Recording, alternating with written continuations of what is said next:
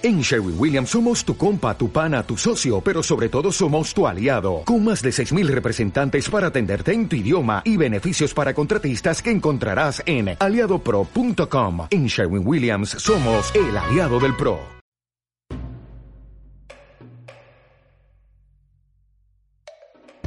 El arte de la guerra de Tsun Tzu Capítulo 6 Sobre lo lleno y lo vacío los que anticipan se preparan y llegan primero al campo de batalla y esperan al adversario están en posición descansada.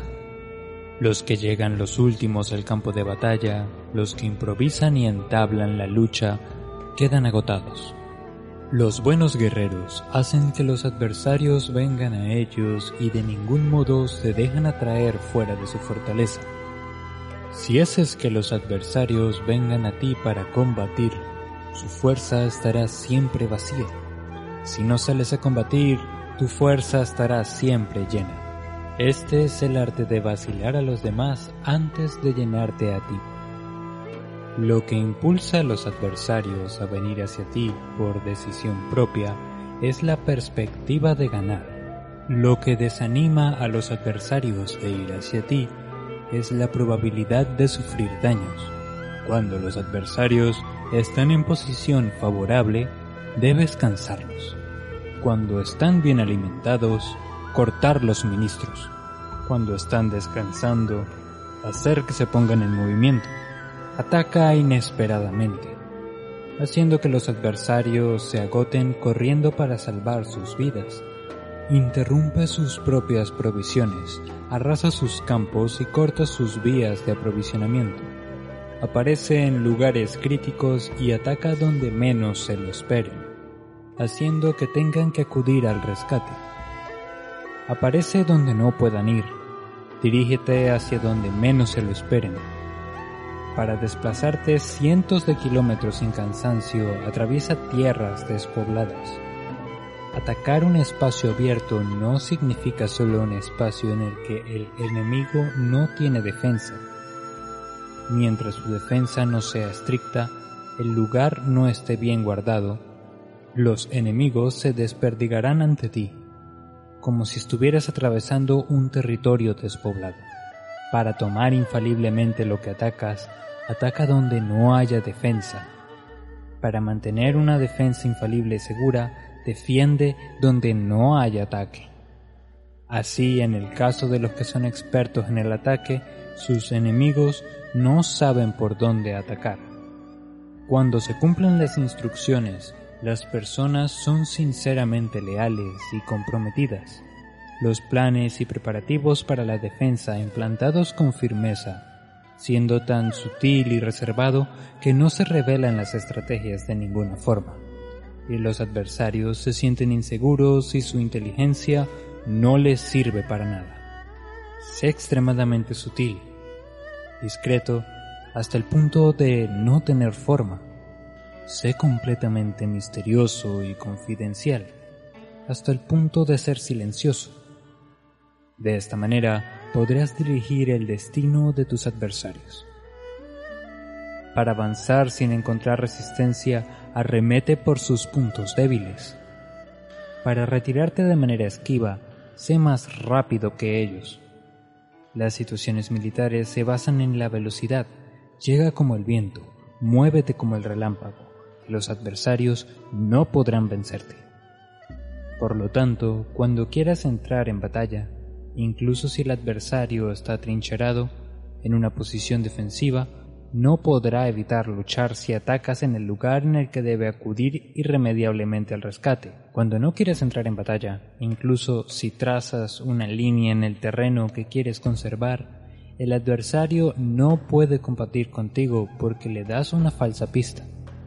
Esto significa que cuando los adversarios llegan para atacarte, no luchas con ellos, sino que estableces un cambio estratégico para confundirlos y llenarlos de incertidumbre. Por consiguiente, cuando induces a otros a efectuar una formación mientras que tú mismo permaneces sin forma, estás concentrado, mientras que tu adversario está dividido. Haz que los adversarios vean como extraordinario lo que es ordinario para ti.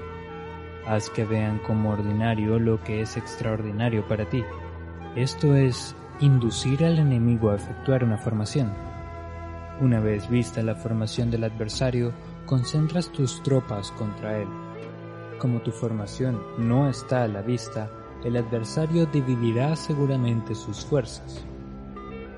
Cuando estás concentrando formando una sola fuerza, mientras que el enemigo está dividido en 10, estás atacando a una concentración de 1 contra 10, así que tus fuerzas superan a las suyas. Si puedes atacar a unos pocos soldados con muchos, diezmarás el número de tus adversarios. Cuando estás fuertemente atrincherado, te has hecho fuerte tras buenas barricadas y no dejas filtrar ninguna información sobre tus fuerzas. Sal afuera sin información precisa, ataca y conquista de manera incontenible. No han de conocer dónde piensas librar la batalla, porque cuando no se conoce, el enemigo destaca muchos puestos de vigilancia, y en el momento en el que se establecen numerosos puestos, solo tienes que combatir contra pequeñas unidades. Así pues, cuando su vanguardia está preparada, su retaguardia es defectuosa. Y cuando su retaguardia está preparada, su vanguardia presenta puntos débiles. Las preparaciones de su ala derecha significarán carencia en su ala izquierda. Las preparaciones por todas partes significarán ser vulnerables por todas partes. Esto significa que cuando las tropas están de guardia en muchos lugares, están forzosamente desperdigadas en pequeñas unidades. Cuando se dispone de pocos soldados, se está a la defensiva contra el adversario, y el que dispone de muchos hace que el enemigo tenga que defenderse. Cuantas más defensas induces a adoptar a tu enemigo, más debilitado quedará. Así, si conoces el lugar y la fecha de la batalla, puedes acudir a ella aunque estés a mil kilómetros de distancia. Si no conoces el lugar y la fecha de la batalla, entonces tu flanco izquierdo no puede salvar al derecho, tu vanguardia no puede salvar a tu retaguardia y tu retaguardia no puede salvar a tu vanguardia, ni siquiera en un territorio de unas pocas docenas de kilómetros. Si tienes muchas más tropas que los demás, ¿Cómo puede ayudarte este factor para obtener la victoria? Si no conoces el lugar y la fecha de la batalla, aunque tus tropas sean más numerosas que las de ellos, ¿cómo puedes saber si vas a ganar o perder? Así pues, se dice que la victoria puede ser creada. Si haces que los adversarios no sepan el lugar y la fecha de la batalla, siempre puedes vencer. Incluso si los enemigos son numerosos, puede hacerse que no entren en combate. Por tanto, haz tu valoración sobre ellos para averiguar sus planes y determinar qué estrategia puede tener éxito y cuál no. Incítalos a la acción para descubrir cuál es el esquema general de sus movimientos y descansa. Haz algo por o en contra de ellos para su atención de manera que puedas atraerlos para descubrir sus hábitos de comportamiento de ataque y de defensa. Indúcelos a adoptar formaciones específicas para conocer sus puntos flacos. Esto significa utilizar muchos métodos para confundir y perturbar al enemigo con el objetivo de observar sus formas de respuesta hacia ti. Después de haberlas observado, actúas en consecuencia de manera que puedes saber qué clase de situaciones significan vida y cuáles significan muerte. Pruébalos para averiguar sus puntos fuertes y sus puntos débiles. Por lo tanto, el punto final de la formación de un ejército es llegar a la no forma. Cuando no tienes forma, los informadores no pueden descubrir nada, ya que la información no puede crear una estrategia una vez que no tienes forma perceptible y no dejas huellas que puedan ser seguidas, los informadores no encuentran ninguna grieta por donde mirar y los que están a cargo de la planificación no pueden establecer ningún plan realizable. La victoria sobre multitudes mediante formaciones precisas debe ser desconocida por las multitudes. Todo el mundo conoce la forma mediante la que resultó vencedor, pero nadie conoce la forma mediante la que aseguró la victoria. En consecuencia, la victoria en la guerra no es repetitiva, sino que adapta su forma continuamente. Determinar los cambios apropiados significa no repetir las estrategias previas para obtener la victoria.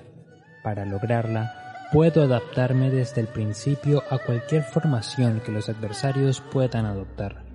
Las formaciones son como el agua. La naturaleza del agua es evitar lo alto e ir hacia abajo. La naturaleza de los ejércitos es evitar lo lleno y atacar lo vacío. El flujo del agua está determinado por la tierra. La victoria viene determinada por el adversario. Así pues, un ejército no tiene formación constante, lo mismo que el agua no tiene forma constante. Se llama genio a la capacidad de obtener la victoria cambiando y adaptándose según el enemigo.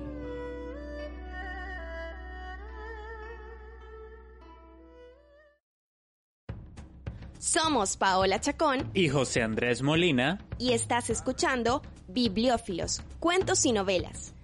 Síguenos en nuestras redes sociales, YouTube, Spotify e iBox para seguir escuchando más historias con la mejor narrativa.